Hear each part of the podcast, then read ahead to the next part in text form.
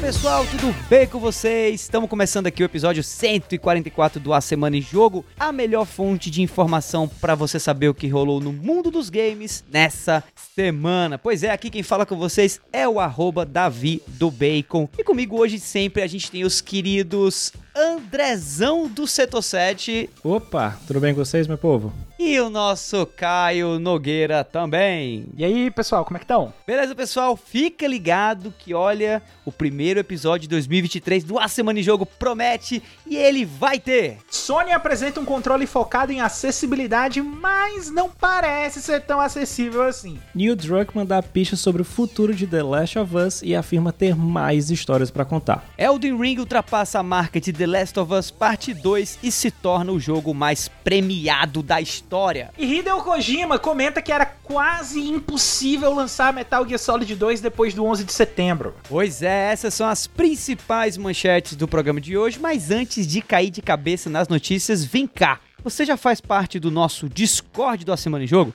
Pois é, se você quiser trocar ideias sobre tudo o que acontece com quem faz o A Semana em Jogo, além de conhecer gente nova e ainda concorrer a jogos de graça, vai lá no bit.ly barra ASJ Discord. Eu vou repetir, tá? bit.ly barra ASJ Discord e vem fazer parte do Discord dos melhores amigos do A Semana em Jogo. O endereço de novo é bit.ly barra ASJ Discord. Esse link também está nas anotações desse episódio aqui para facilitar ainda mais para você. Então tá, tendo feito aí o jabá desse episódio, o primeiro episódio de 2023, já que é o primeiro do ano, então eu quero mudar um pouquinho aqui a pauta, o script e já mandar a braba para os nossos comentaristas, os nossos co-hosts, os nossos participantes. Caio e André, e eu também vou responder.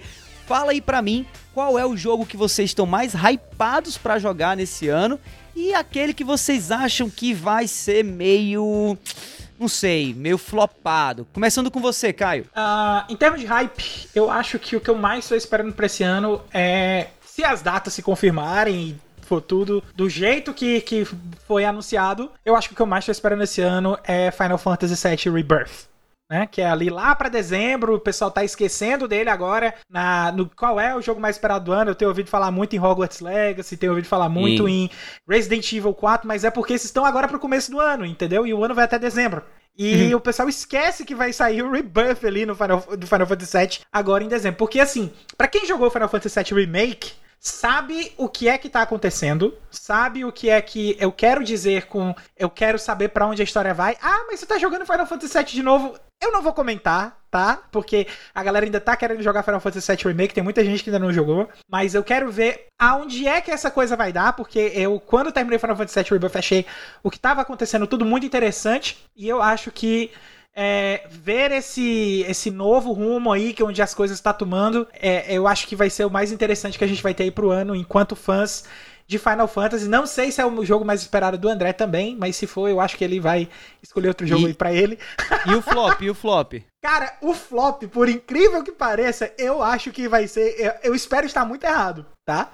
Mas eu acho que vai ser Hogwarts Legacy. Porque, assim, a gente tem. Eu tenho visto muita coisa é, do jogo que eu, eu vejo que, que tem uma. Tem muita intenção legal, tem muita coisa boa, assim. O fã de Harry Potter vai amar. Porque vai estar tá cheio de referência, vai estar tá cheio de coisa mais falando em termos de jogo de forma geral ele ainda tem algumas coisas que precisa explicar melhor, um, algumas algumas é, algumas formas de que o jogo vai funcionar que ainda não tá muito claro e quando a gente e a gente que é macaco velho nessa parte de jogo, a gente sabe que quando as coisas estão desse jeito e já tá perto do lançamento como tá, não é um bom sinal. Verdade. Então, eu espero que que a gente tenha alguns esclarecimentos, eu espero que o jogo realmente não decepcione, mas eu acho que o flop do ano vai ser o Hogwarts Legacy porque tá todo mundo colocando uma expectativa muito alta. Estão esquecendo desses detalhezinhos, porque estão focando muito em Harry Potter. Eu acho que se o pessoal der um deslizezinho, que eu acho que pode ser que aconteça, porque a Portkey Games ela, é, é, ela não tem tanta experiência, embora ela já tenha feito alguns outros jogos, ela ainda não tem tanta experiência para um jogo AAA do porte de Hogwarts Legacy. Vai, deve ter algumas coisinhas assim de problemas aí que vão estar tá no jogo. E eu acho que podem acabar gerando um flopzinho. Mas eu espero estar errado. De novo, espero estar errado. E você, Andrezão? Fala aí qual jogo que você tá mais hypado e o flop do ano, ou o jogo que você acha que vai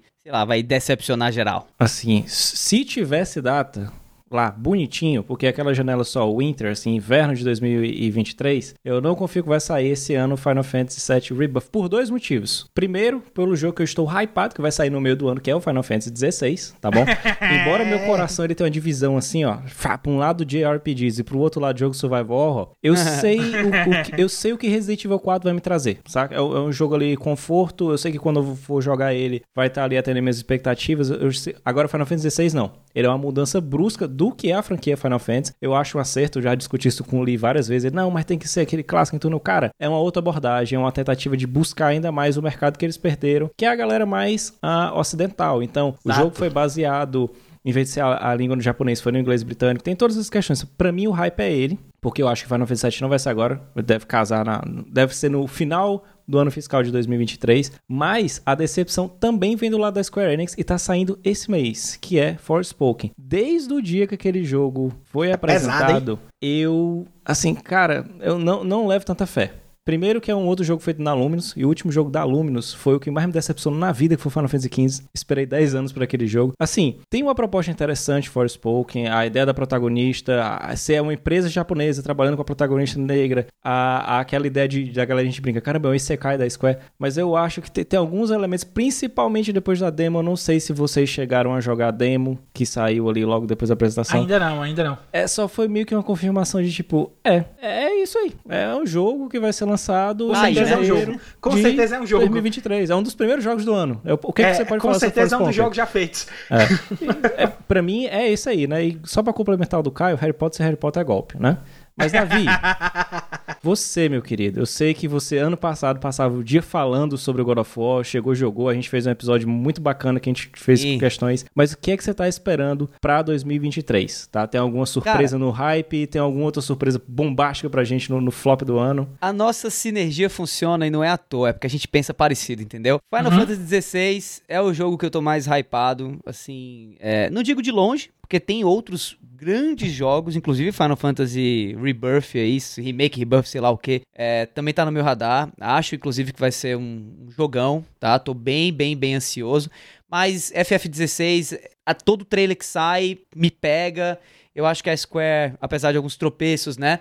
Que inclusive foram mencionados, é, tá com tudo, assim, tá de volta, especialmente na divisão Final Fantasy deles e tal. Uhum. E tô muito na expectativa, assim, muito, muito mesmo, por, por Final Fantasy XVI. Em relação a flop, eu confesso que eu não, não tenho nenhum flop claro, nem acho que Forspoken vá ser um flop tão grande assim. Acho que vai ser um jogo que não vai, não vai atrair geral, mas vi alguma galera comentando positivamente sobre o game. Joguei o demo, Achei que, que, achei bem genérico, tá?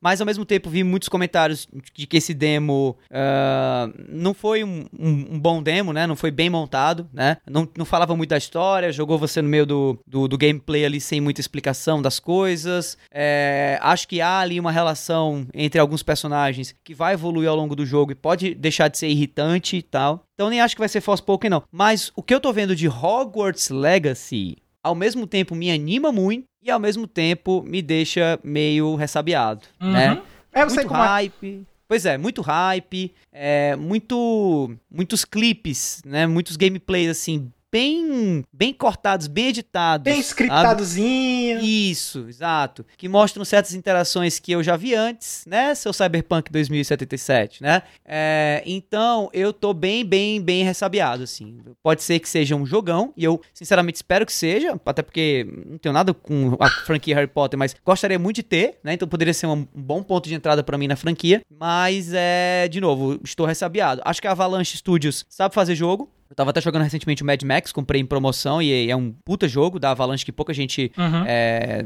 jogou e tal, e é um jogo legal. Mas realmente eu não sei. Fico aí na, na expectativa, fico na torcida que seja um jogão, mas não me surpreenderia de jeito nenhum se for aquele flop mágico, tá? Ai, meu Deus. E falando em mágico, meus queridos co-apresentadores, sabe o que vem por aí? O que, meu amigo? Diga lá. A mágica da mudança de bloco. Vamos que vamos aí. A magia da bloco. Edição. Exato. vamos pro primeiro bloco de notícias desse episódio 144 do A Semana em Jogo.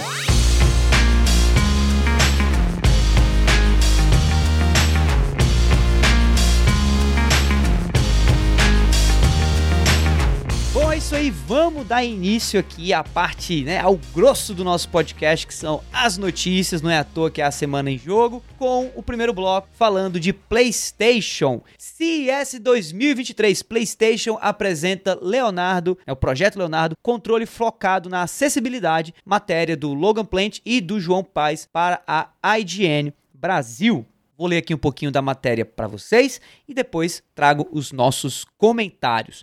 A PlayStation revelou um novo kit de controle de acessibilidade em desenvolvimento para o PlayStation 5 e seu codinome é Project Leonardo. Revelado no palco da CES 2023 e posteriormente detalhado no PlayStation Blog, o Project Leonardo foi projetado para remover barreiras aos jogos e ajudar jogadores com deficiência a jogar com mais facilidade, conforto e por períodos mais longos no PS5. Isso aí foi tirado diretamente do PlayStation Blog, né, da postagem do PlayStation Blog sobre o Project Leonardo. Continuando aqui, a Sony disse que o novo controle foi desenvolvido com contribuições de especialistas em acessibilidade, membros da comunidade e desenvolvedores de jogos. O Project Leonardo inclui um kit de componentes trocáveis, como uma variedade de tampas e botões analógicos em diferentes formas e tamanhos. Vale a pena, parênteses meu aqui, vale a pena dar uma olhada nas imagens do Project Leonardo na internet. Se você não viu ainda, dá uma olhada lá, que é uma parada bem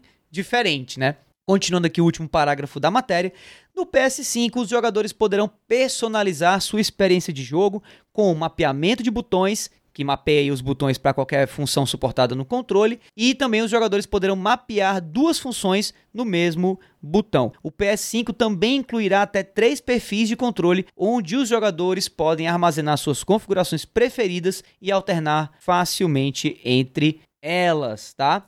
Bom, antes de dar as nossas opiniões sobre o que a gente achou dessa notícia do Project Leonardo, a gente pediu aqui a participação da nossa querida Thais Pier, que tem feito aí trabalhos em cima exatamente de, dessa questão de acessibilidade no mundo dos jogos e que topou, né, carinhosamente e caridosamente mandar aqui a opinião dela, que é bem relevante pra gente que tá ouvindo aqui, né? Vocês estão ouvindo aqui o nosso podcast do A Semana em Jogo. Vai que é tua, Thay! Fala pessoal, então, eu tô aqui para poder falar um pouquinho sobre o que eu achei desse controle, né? E eu já adianto que eu achei uma desgraça, porque de acessível já não tem nada, só pelo fato dele só ser disponibilizado para PlayStation 5.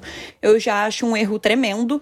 E outra coisa, eu tô fazendo uma pesquisa já tem cerca de mais de 5, 6 meses.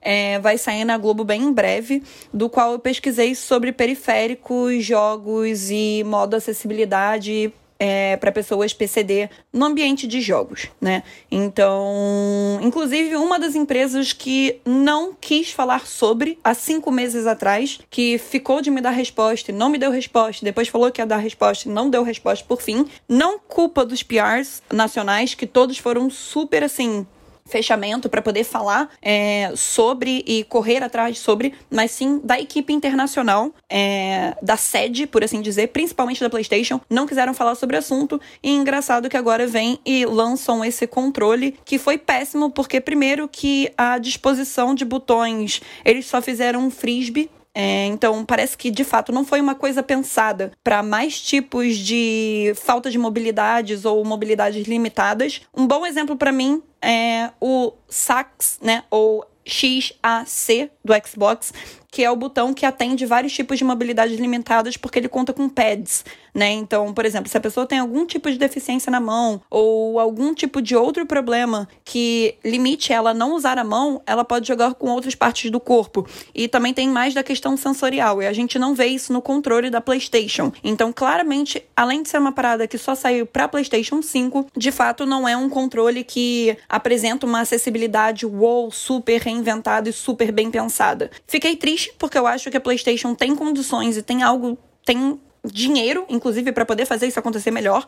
Inclusive, quem estava envolvido no desenvolvimento desse, desse aparelho, desse periférico, é a própria Ables. Eu conversei com a galera do Ables Gamers, inclu inclusive, para poder fazer esse artigo, que vai sair bem em breve, que eu falei sobre falta de é, acessibilidade nos eventos gamers também, periféricos e jogos. Mas, assim, minha opinião, eu achei pouco desenvolvido, porque realmente é só um botão com disposições de botões analógicos em formato de frisbee, sabe? Eu acho que não foram é, muito sabe, é, abrangentes aí no quesito de PCD. Só pensaram em pessoas que têm mobilidades limitadas no quesito da mão. Faltou um pad, faltou algo melhor desenvolvido. E fica aí minha opinião, inclusive fiquem de olho aí no meu Twitter, é arroba underline Spear, S-P-I-E-R-R, que em breve vai sair esse meu artigo aí, que tá quase um TCC sobre falta de acessibilidade nos jogos e periféricos e eventos de gamers. Valeu, galera. Beijo!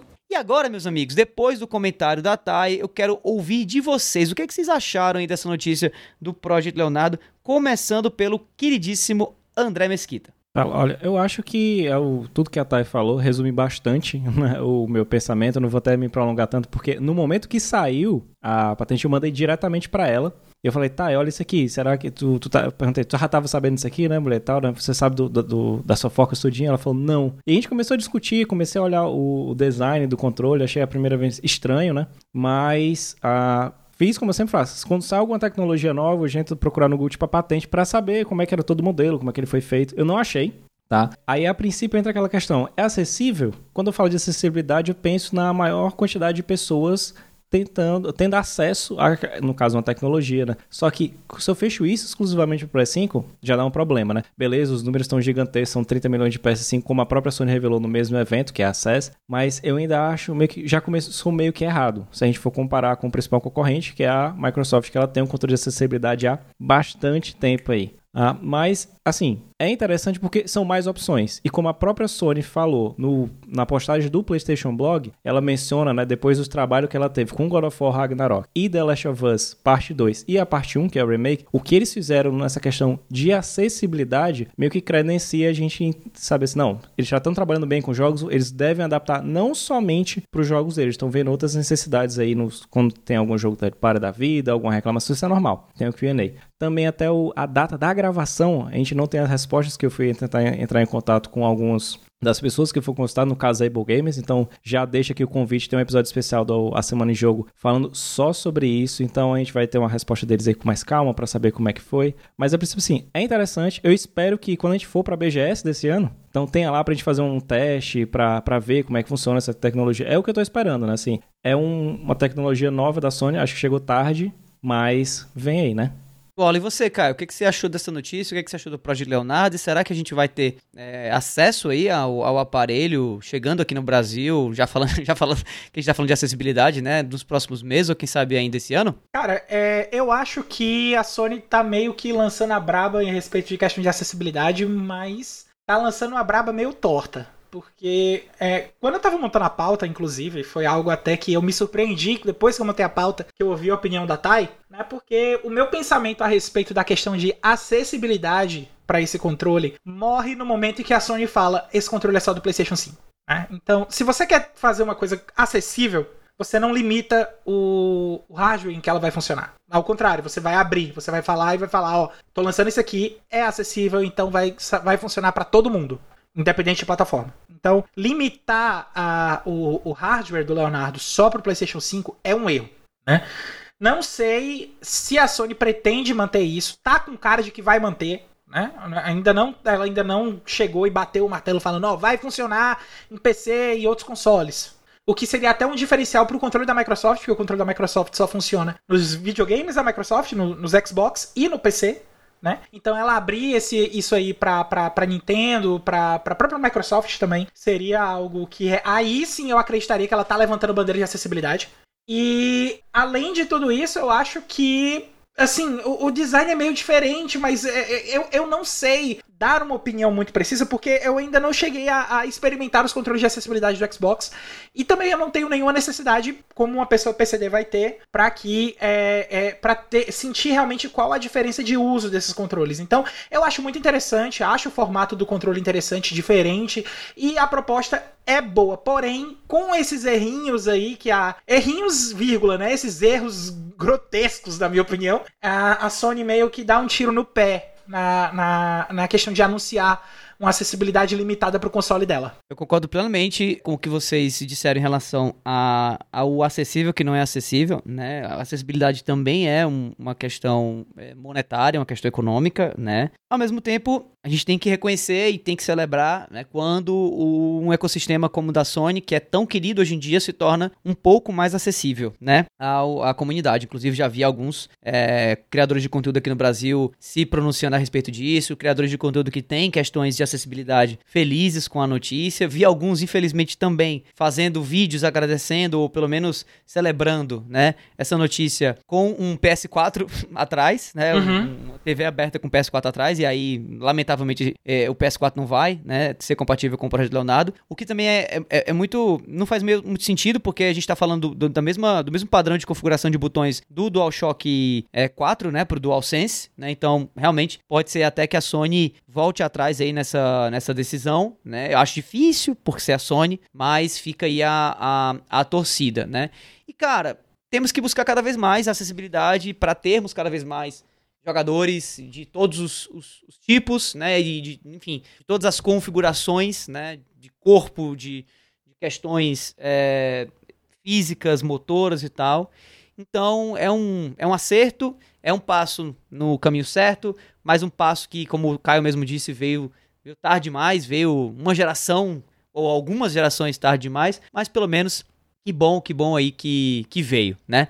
Falando em algo que, que a gente está celebrando por estar vindo, né?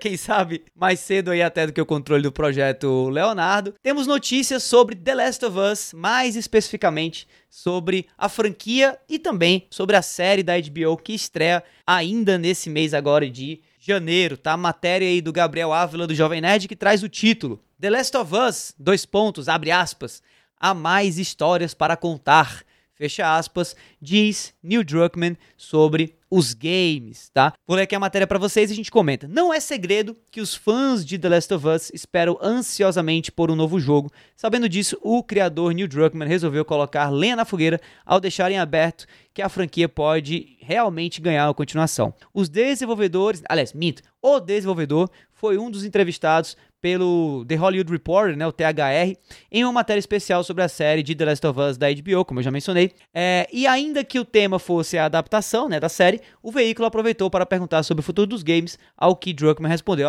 aspas, acho que há mais histórias para contar, fecha aspas. Vale enfatizar que Neil Druckmann está falando dos jogos. Na mesma entrevista, ele explicou que a série de The Last of Us não terá histórias além do game para, aspas, evitar o problema de The Game of Thrones.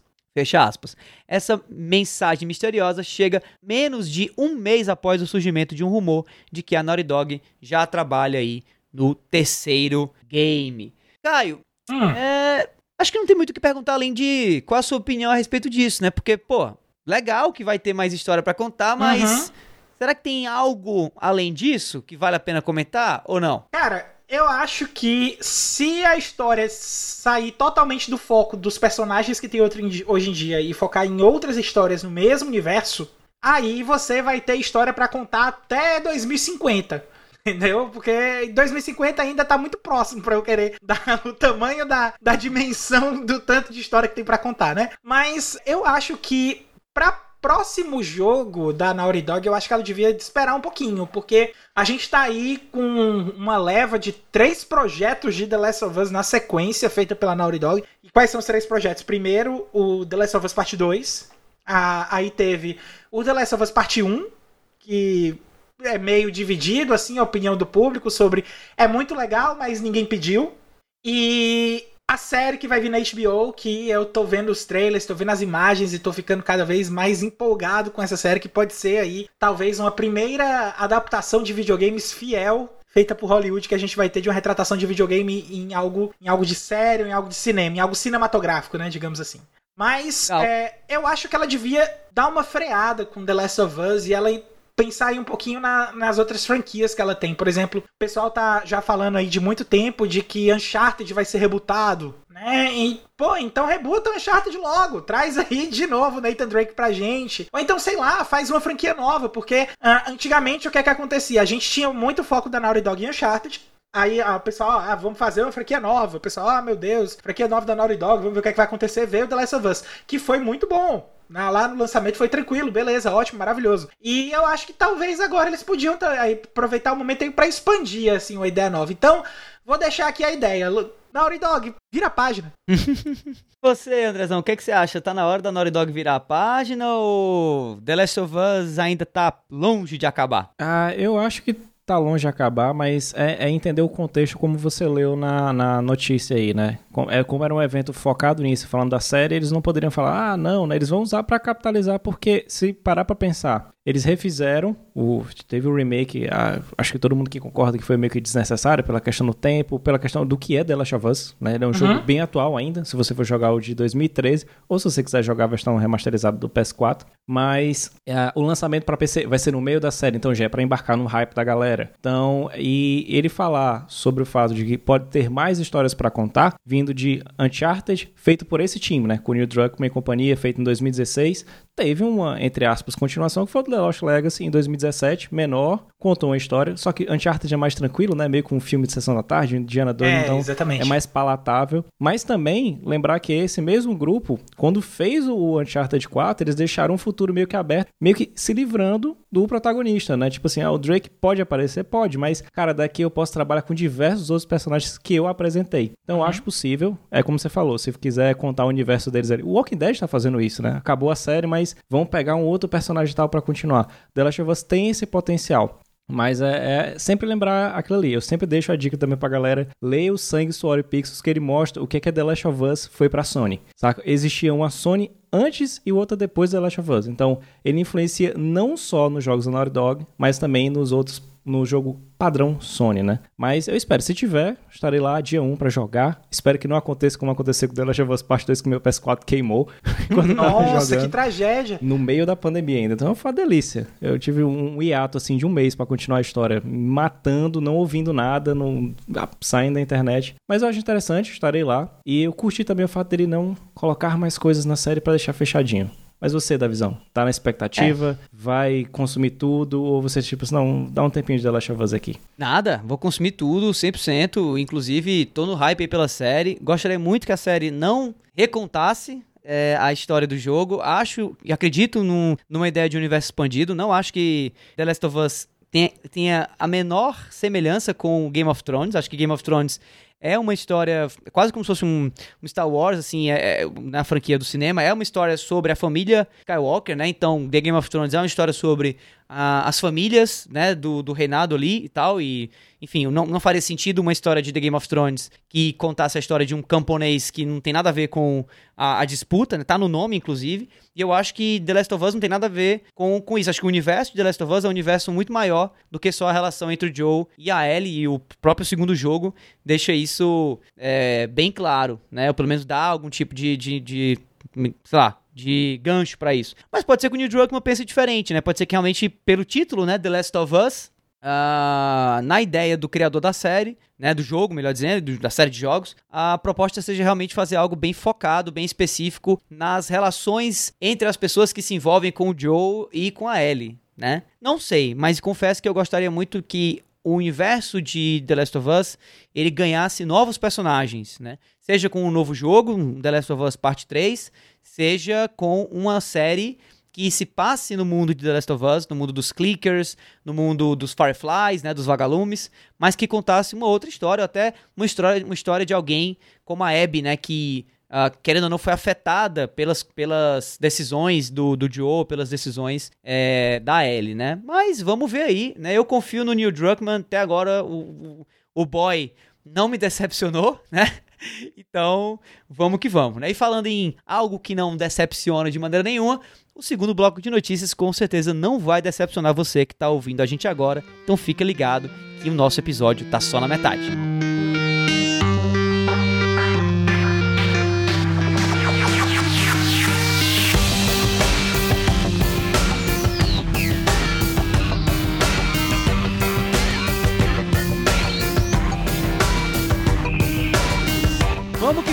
dando continuidade ao nosso episódio 144 do A Semana em Jogo com o segundo bloco de notícias, tá?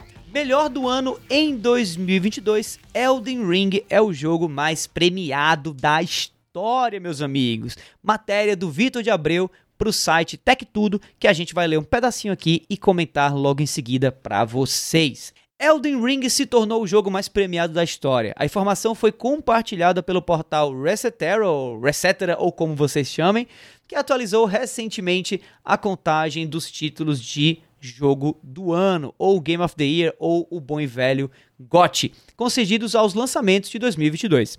Como resultado, a produção da From Software acumulou 324 vitórias e superou as 322 conquistas de The Last of Us Part 2 em 2020.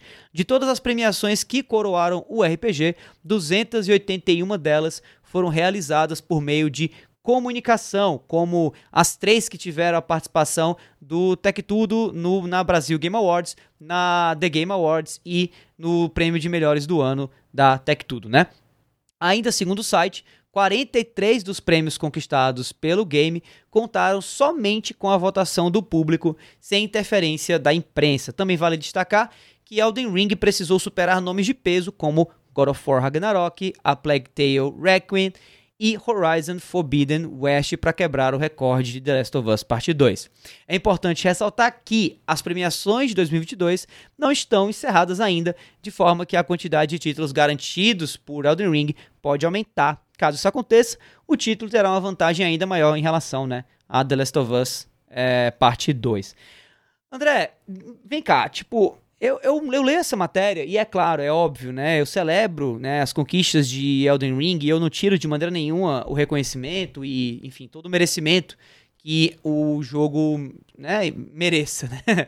É, desculpa o trocadilho. Mas eu queria perguntar para você o seguinte: Elden Ring ganhar esse monte de jogo, tá? É mais um sinal de que realmente a From Software acertou em cheiaço ou que 2022 não foi um ano de bons lançamentos, assim, como em 2020, em que a gente teve, sei lá, Hades, por exemplo, disputando aí com The Last of Us Part 2? Eu acho que acontece um, um, um efeito da internet, que é o que? O, quando ele foi anunciado a primeira vez, foi em 2019. E a gente pegou uma pandemia severa, né, a partir de 2020, principalmente 2020 e em 2021. Só que e a galera ficava pedindo cada informação de Elden Ring, Elden Ring, o que vai mudar. Só que a galera esquecia que fazia pouco tempo. Então criou-se meio que um burburinho entre toda a internet que esse jogo ia ser um jogo revolucionário. E ele foi, em determinados aspectos, tá? Eu joguei no PS5, não cheguei a zerar. Mas aí eu peguei aqui a versão para PC e eu tô jogando um pouquinho, né, no meu tempinho aqui com calma. Mas eu entendo que ele é meio que um ápice do que foi os jogos da From, né? Eles foram evoluindo. Você citou Hades, é o que acontece com os jogos da Supergiant. Começa com Bastion, depois tem o Transistor. Cada jogo que foi sendo feito pela empresa, ele foi tendo é, um refino maior. Então, Hades, a gente brinca que... Até tava lá na BGS e o, o os nossos colegas falam assim, cara, ah, isso aqui é. O ruim de jogar outro roguelike, um jogo parecido com esse aqui, Hades existiu. Aí até o Lee, que tava do meu lado, falou, sim, mas até ser feito um próximo jogo que bata o Hades, né? Tipo assim, eles foram trabalhar. É o que aconteceu com o The Ring. Eu acho que não tem nada a ver com a questão de poucos jogos, porque você citou, teve God of War Ragnarok. Eu tava imerso em jogos indies, então pra mim um dos melhores jogos de 2022 saiu no final do ano, que é o Chained Echoes. Acho que você tá jogando também, né? Sim. Então pra mim, ele. Tipo assim, eu tava lá, ah, vai ser o The Ring. Ah, eu joguei. Quando, quando comecei a jogar, não, não, é Chained Echoes. Pra mim, 2022 foi esse jogo aqui. Eu acho que também vem muito de. Cada ano também a gente vai tendo mais premiações, né? Depois que a moda entrou também da TGA, todo canto tem uma premiação diferente e isso vai esponjando. Eu acho que o jogo sair, sei lá, ano que vem o próximo Zelda, que é um dos jogos mais aguardados também, pode, pode bater essa marca tranquilamente. Imagina se tivesse a mesma quantidade de prêmios que a gente tem, teve em 2022 e em 2017, que foi o, quando saiu o próprio Zelda. Então, eu acho que fala muito sobre isso. É legal, você citar no caso da matéria, a gente comenta, poxa, maior premiação, só que assim, tem que também fazer um filtro dessas premiações, né, para saber. Ah, perfeito. E você, Caio, o que, que você achou? Cara, eu acho que é uma boa consolidação pro mercado japonês, principalmente, porque a gente tem uma From Software que já tem lançado, já tá com basicamente uma sequência de dois jogos lançados que são jogos do ano, que foi o caso do Sekiro. E do Sekiro, aí ela teve o salto pro Dark Souls 3, se eu não me engano, ou não lembro agora se o Sekiro saiu depois ou antes. É, mas e aí depois agora ela teve o Elden Ring, que também virou jogo do ano, né? E eu acho o, a forma de jogo merecida pro que o Elden Ring expandiu, né? Porque eu acho que pro jogo ganhar o jogo do ano, ele precisa não só trabalhar o que já existe, mas precisa melhorar aspectos de, de coisas que já existem, que foi exatamente o que o Elden Ring fez, que ele melhorou aspectos no Souls-like e nos Breath of the Wild-like ao mesmo tempo, né? Então eu acho que essa combinação aí fez muito bem pro Elden Ring e para que a, a From Software saísse aí com esses prêmios. Porém, eu concordo com o André que o jogo do ano talvez seja Chained Echoes, porque é, é uma pena que o jogo tenha saído tardio, né? Ele saiu aí depois da. meio que depois do, do período válido para as temporadas de premiações. Então. É, e ele é um jogo muito bom que corre seriamente o risco de ser esquecido nas premiações do ano que vem. Porque ele não saiu em 2023. Então, é, eu acho que a gente precisa ter um pouquinho mais de atenção para ele também. Vão atrás de jogar Chain Echoes, é realmente muito legal. E, assim, pra From Software, beleza, parabéns é, acho, acho justo a premiação, acho merecido o prêmio pro jogo. E é, pro The Last of Us aí, foi o que eu falei no, na, na notícia passada. Vira a página aí, Naughty Dog, deixa para fazer o The Last of Us Part 3 e tentar tomar esse recorde de volta aí só depois. Não vai querer tomar agora não, porque senão vai, vai cansar a marca. É, eu concordo, meus amigos. Assim, eu acho que realmente é legal essa quantidade de prêmio que é, Elden Ring recebeu. Eu acho que fazer comparações com jogos anteriores, né? sendo que cada dia que passa a gente tem mais e mais premiações, né, como o próprio é, André falou, né? E também, né, vendo aí a, a questão que cada ano traz um, uma quantidade e uma qualidade de jogos diferentes, né? E a gente está falando de gerações também diferentes, né? Você está comparando aí um jogo de geração passada com um jogo de geração atual, enfim. Eu acho que é muito complicado fazer esse tipo de, de, de, de análise, né? Eu acho que é mais do que tentar fazer análise, a gente tem que realmente celebrar é, o resultado para From Software e ter uma noção clara e evidente, e eu não tenho a menor dúvida disso, de que jogos como Elden Ring, jogos como Breath of the Wild, né, se a gente pode fazer aí, aí sim eu acho uma comparação válida, né, dizer que é, Breath of the Wild e Skyrim, né, é, caminharam para Elden Ring poder correr, esses jogos vão ser bem mais frequentes nos próximos anos. A gente vai estar tá vendo, inclusive, uma, diria aí, uma enxurrada, tá, de gêneros de mundo aberto, é, de terceira pessoa, RPGs de ação, com histórias bastante, digamos assim, é, obtusas, assim, né, sucintas, que você vai desbravando ao longo do gameplay mesmo e lendo descrição de itens, né?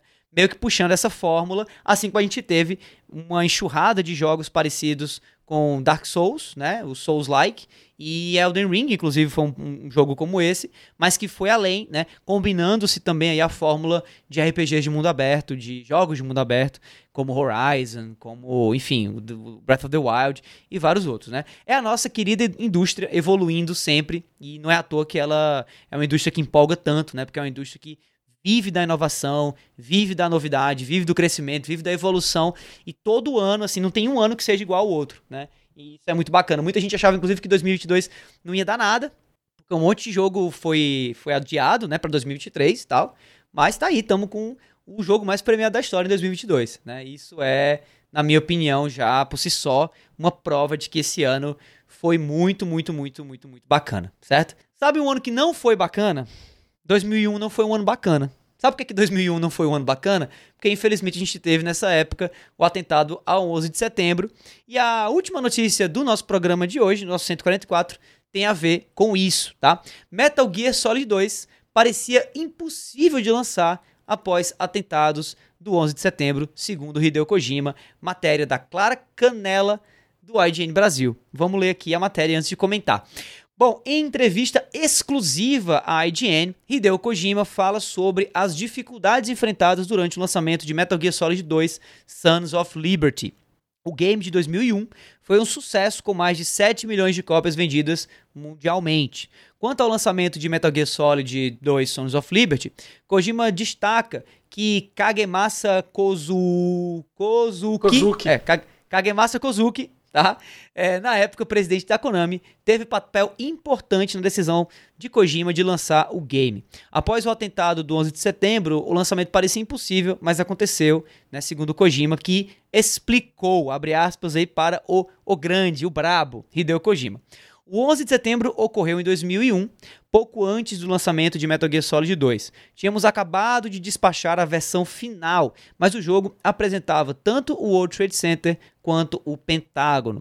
Parecia impossível lançar o jogo. Fui chamado para a diretoria e todos ficaram pálidos quando expliquei a situação. Enquanto pensava no que fazer, fui falar com o Sr. Kozuki sobre a possibilidade de sair da empresa.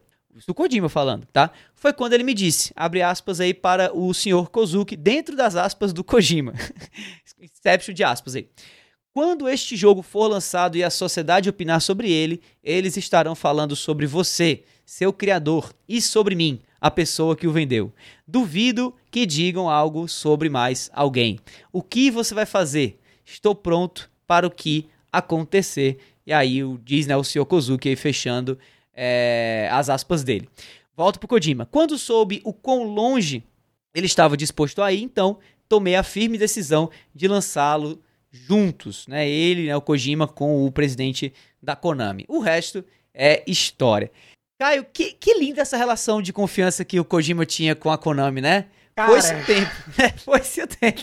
Não, isso não se manteve né, ao longo dos anos, né? O que, que você achou de tudo isso aí, dessa notícia bem bacana que a, Cla- a Clara Canela conseguiu aí, nessa entrevista exclusiva que o Kojima deu à IGN Brasil? Cara, eu, eu fico com um nó no coração quando eu li isso, porque exatamente passa uma, uma confiança muito grande que a, que a Konami tinha no Kojima, né? E Metal Gear Solid 2, em, em termos de justiça, ele é um jogo muito à frente do tempo dele. Muito à frente do tempo dele. Porque ninguém gostou do jogo, os fãs, assim, na época do lançamento, ninguém tinha Tudo gostado errado. porque falaram que era uma propaganda enganosa, que o Kojima não fez um Metal Gear com, que não era com Solid Snake, e que é, ele enganou todo mundo durante a, a divulgação do jogo, porque em nenhum momento durante a divulgação foi passado o capítulo do Raiden, que é o maior capítulo do jogo, né? Aliás, é o capítulo principal. O Metal Gear com o Snake, Metal Gear Solid 2, a parte que você joga com o Snake, é só a introdução. então, é, é, nisso, depois que você vai analisar a intenção do Kojima, o que é que ele queria fazer, os significados, as, as discussões filosóficas atrás do jogo, é que você vem entender o quão grande Metal Gear Solid 2 era pro, pra época que ele queria ser lançado, né? Então, é, é, ter, é, me dá saudade da Konami dessa época que, que acreditava no desenvolvedor, que deixava ele livre para poder fazer esse tipo de decisão, porque eu não sei se vocês, se vocês percebem ou se vocês já tiveram essa cognição de tempo, mas nessa época aí, meu amigo, a Konami voou. Ela lançou Metal Gear Solid 2, depois ela lançou Silent Hill 2, e, e tava com. E depois ainda veio Metal Gear Solid 3, sem falar os outros jogos da própria Konami, os, Castlevanias ali. Tá certo que o Lament of Innocence os Castlevanias do PlayStation 2, de uma forma geral, não brilharam tanto, mas é porque a gente tinha um Symphony of the Night ali que tava muito fresco na mente da galera e, e meio que ofusca os próximos jogos da série, como aconteceu aí com Final Fantasy um pouco ali depois do Final Fantasy 6 ou Final Fantasy 7,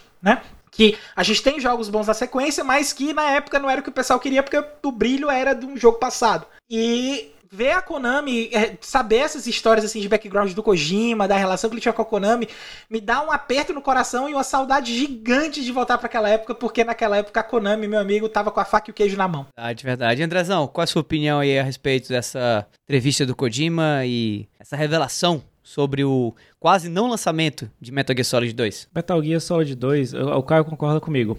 É, dispa- eu falava isso na época, levava porrada. É disparado o melhor, melhor jogo da Era, franquia. era apedrejado Concordo. na rua, né? A Concordo galera falava do 3, eu falava, não, o 3 é um From Russia with Love da Rússia com amor do 007 com, completo, embora tenha um Big Boss e tal, em- embora ele encaixe na, na, na cronologia que o Kojima faz, e é legal que ele é muito atual. Ele, ele já trabalhava com temas de informações falsas, a, essa Cara, questão de teorias... puta merda, tu fala, tá Ele- falando desse negócio de informação falsa, eu É. vou já ligar o videogame ali pra jogar Metal Gear É, 2. ele, ele tem tudo, tudo. Eu acho que assim, Metal Gear Solid 1, e eu tava até revisitando né, os jogos essa semana pra, pra ajudar a entender mais sobre é, a questão dos jogos, como foi feito ali no final da década de 90 e início dos anos 2000. E cara, o, o que o Kojima depositou no, no primeiro Metal Gear Solid, nesse, eu acho que foi o supra-sumo dele, né? Eu amo Death Strange, mas é como eu brinco, é um jogo que eu amo, mas eu não indico, saca? Então é um jogo que eu gosto de conversar ali com o Blade, eu passo horas conversando com ele sobre o jogo, inclusive. Eu sei que até brinco com o Davi quando tem no Twitter, ele fala, ah, esse jogo é ruim, eu vou lá e a gente fica brincando, mas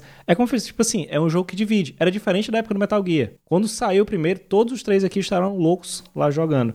É. Mas, voltando ainda na questão de 2001, aconteceu com o próprio Homem-Aranha. Homem-Aranha saiu em 2002, da Sony, por causa disso. Tinha uma cena icônica que um helicóptero passava entre as duas torres e o Peter Parker lá, o Homem-Aranha, tinha deixado uma teia e ele prendia. Então essa cena foi removida do filme foi um impacto muito grande para a época. Mas é como você falou, a importância, não só para área de jogos, né, mas no geral, de você ter um trabalho e você ter uma pessoa que confia no seu potencial. E só para deixar o adendo antes de levar pro Davi, é impossível não falar do Kojima porque vai ter lá assim na capa. Maior do que Metal Gear Solid 2 tem assim um jogo de Hideo, ah, Hideo Kojima. Kojima então assim, é impossível não falar no Kojima. Kojima se tornou que ele é maior do que, ah, maior do que a Konami hoje porque enfim, né? Mas isso é interessante, né? É, é, a gente briga cada vez mais para os desenvolvedores ter esse espaço, deixar de subir a galera da empresa, falar mais sobre os nomes. A gente sabe pouco sobre os nomes por trás dos jogos, né? É bem difícil.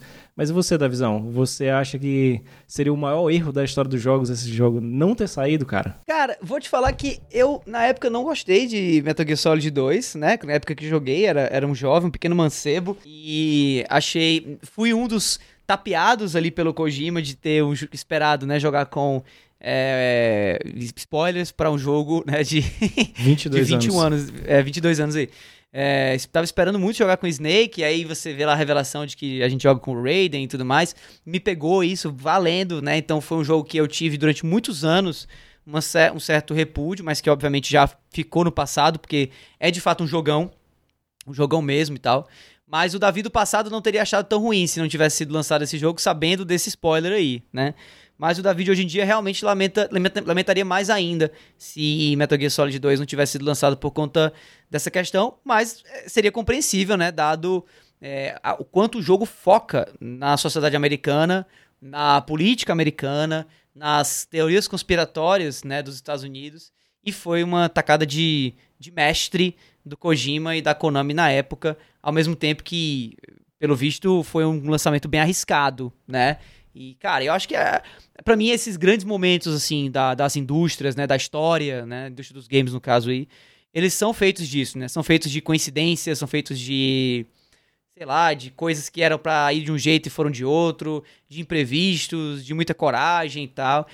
E eu espero inclusive que essa coragem esteja ainda né, no Kojima, esteja ainda na Konami, né? A gente está esperando aí muito dos remakes que a Konami pode fazer, seja de Castlevania, seja de Metal Gears anteriormente aí junto com, com a Sony, nas né, expectativas, mas até agora nada veio de maneira concreta. Tivemos aí só os Silent Hills, mas que, enfim, não sei se era muito o que os fãs estavam estavam querendo. E do lado do Kojima, acho que ele, ele sim continua, né, levantando aí de fato a barra seja com Death Stranding, aí né, fica aí a minha opinião, só porque eu não gostei de Death Stranding, mas acho que o DS2, né, a continuação de Death Stranding pode vir a mudar essa minha opinião sobre a franquia, mas é claro que a Kojima Productions tem muito, muito, muito, muito, muito, muito, muito potencial para fazer algo muito maior, inclusive, quem sabe, para trazer o sucessor espiritual de Metal Gear, como outras empresas, a própria From, From Software, inclusive, é, fez, né, aí com Dark Souls, né, versus Demon Souls. Mas, né, eu tô bastante empolgado pelo futuro, seja do Kojima, seja da Konami, mas foi legal também a gente ter conhecido um pouquinho sobre o passado de uma das franquias mais incríveis dos, dos videogames, que é Metal Gear, né? Bom, falando em Metal Gear, né, mais especificamente em Metal Gear Solid 2, né, é certo dizer aqui que o game é de fato um jogaço, mas como o Kojima já falou, ele ficou na história, né, já foi. Mas Caio, se eu quiser, por exemplo, diferentemente do Kojima que tá olhando para trás, olhar para frente, olhar para o futuro e saber aí, por exemplo, o que tá vindo por aí nas, nas prateleiras digitais e físicas desse mercado dos Jorginhos. Como é que eu faço? Ah, meu amigo, aí você não precisa esperar nem um minuto, não, porque é só essa transição eu terminar de falar e a próxima transição passar que a gente aqui da Semana em Jogo vai trazer aqui para vocês a lista de lançamentos legais aí da semana.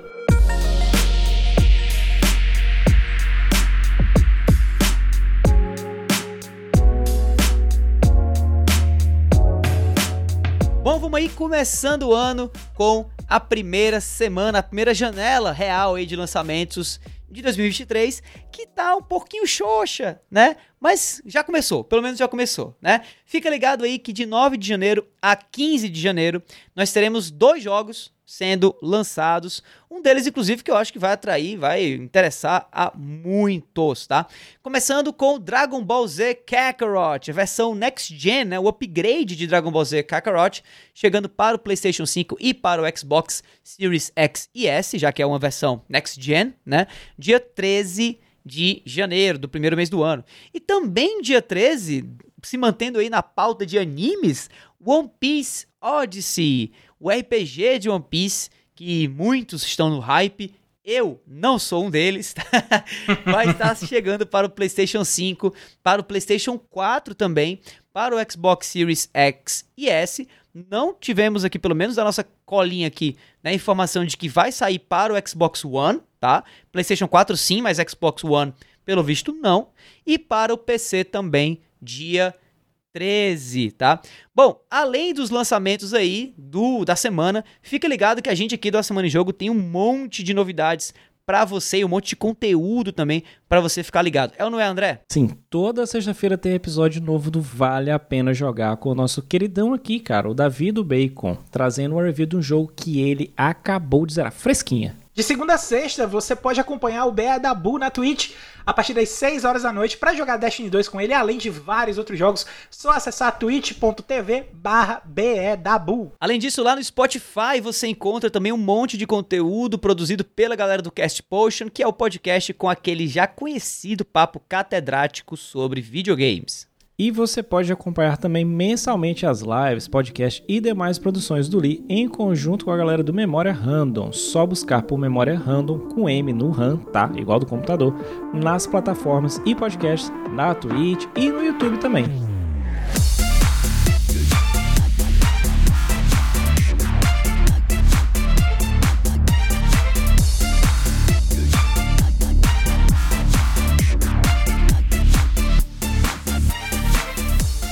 Esse foi o episódio 144 do A Semana em Jogo. Tamo aí rumando aos 150. Se você ouviu o cast até aqui e não é inscrito ainda aí no feed do podcast, muitíssimo obrigado e já se inscreve logo aí para ficar ligado que semana que vem tem sempre mais, tá? Antes da gente encerrar o cast, a gente queria também deixar o nosso muitíssimo obrigado ao pessoal da IGN Brasil, do Tech Tudo e do Jovem Nerd pelas notícias lidas nessa edição aqui do nosso podcast. E para finalizar, que tal seguir a gente nas redes sociais, hein? Eu tô no Instagram e no Twitter, no arroba davidobacon. E você, André? Eu tô lá no Twitter e também no TikTok no arroba André X Mesquita. E você, Caio? Eu tô só no Twitter, eu não tenho TikTok, ainda não sou jovem dinâmico pra entrar no TikTok, mas eu tô no Twitter, no arroba foi o Caio. É isso aí, meu nome é Davi, a gente fica por aqui e até o próximo episódio do A Semana em Jogo. Falou, galera!